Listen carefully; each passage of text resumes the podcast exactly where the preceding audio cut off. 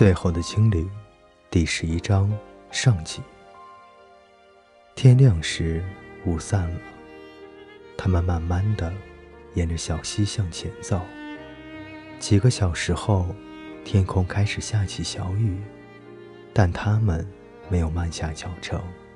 将近中午的时候，他们看到了那条河，原先的满地荆棘变成了许多田板栗树，这表示。大伙可以走得更快，还可以吃得饱饱的。他们摘下栗子就吃，没有浪费时间烹煮。河水变宽了，天也亮了起来。雨停了，他们到一处河湾，看到三栋小房子，建在玉米田和葡萄园旁边。这里应该就是阿什垂德地图上画的最后一个村庄。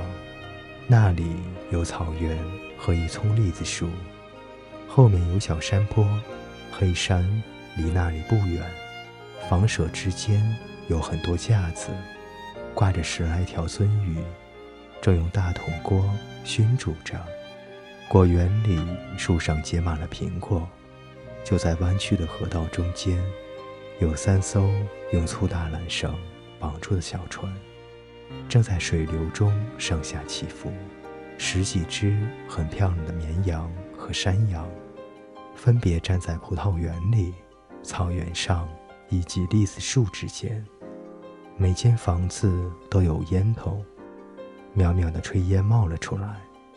在大雨下个不停之前，整个世界想必就是这样的富裕而美丽。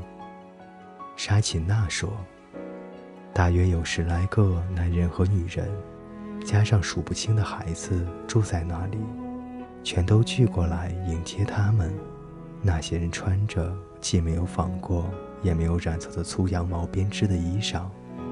他们望着小精灵的黄色衣服，还有蒙 Sir 拿着的精灵弓，既不害怕，也没有敌意。蒙 Sir 首先开口，很有礼貌地向大家请安。说了他自己的名字，还问能不能向他们买一点食物、一艘船和一些衣服。那些人没有马上回答，低声讨论了很久。然后那个看起来年纪最长、留着短短白胡子的高大男人问他们要用什么来付钱。蒙 Sir 回答：“一个真正的金币。”接下来是一场更漫长的讨价还价。没什么办法，那个老头要三个金币，蒙 Sir 只好答应。最后交易谈妥了，他们所选的那条船很小，但很坚固。蒙 Sir 在船上放了一匹囊羊奶，一大袋苹果，一小袋玉米，还有两个更小的袋子装着熏桂鱼、熏鳟鱼和葡萄干。然后他帮小精灵买了一件上衣，一条裤子。和一件靛蓝色的斗篷，这样就可以丢掉那些又粗又丑的黄色破衣服了。小精灵看着那些衣服，脸上容光焕发。另外，那个精灵也穿蓝衣服。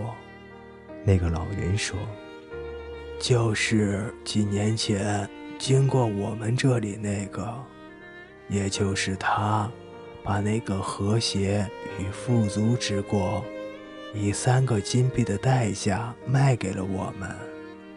卖了什么给你们？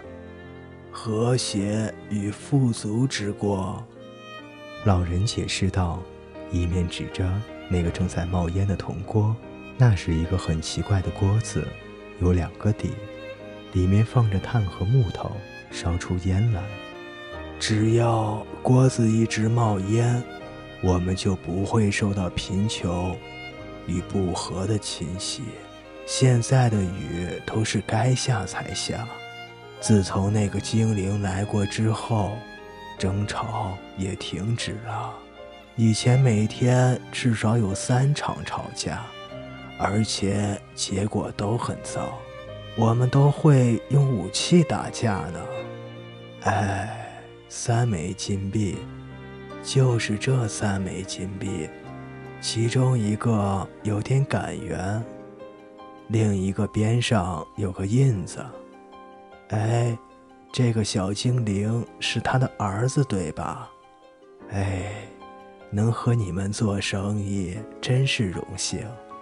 不单是我们又能把村子里的金币收回来，而且如果你们也是散布和谐与富足的人，能够帮到你们就太好了。你不觉得让我们保留一个金币，将来对我们的帮助会更大吗？蒙瑟说道：“我相信你们一定能够聪明地照顾好自己。”老人回答。另外，那个精灵在离开之前，教过我们要如何做生意去谈判交涉。他真的是个了不起的精灵。各位听众朋友，最后的精灵。第十一章上集为您播讲完毕，欢迎您的继续守候与收听。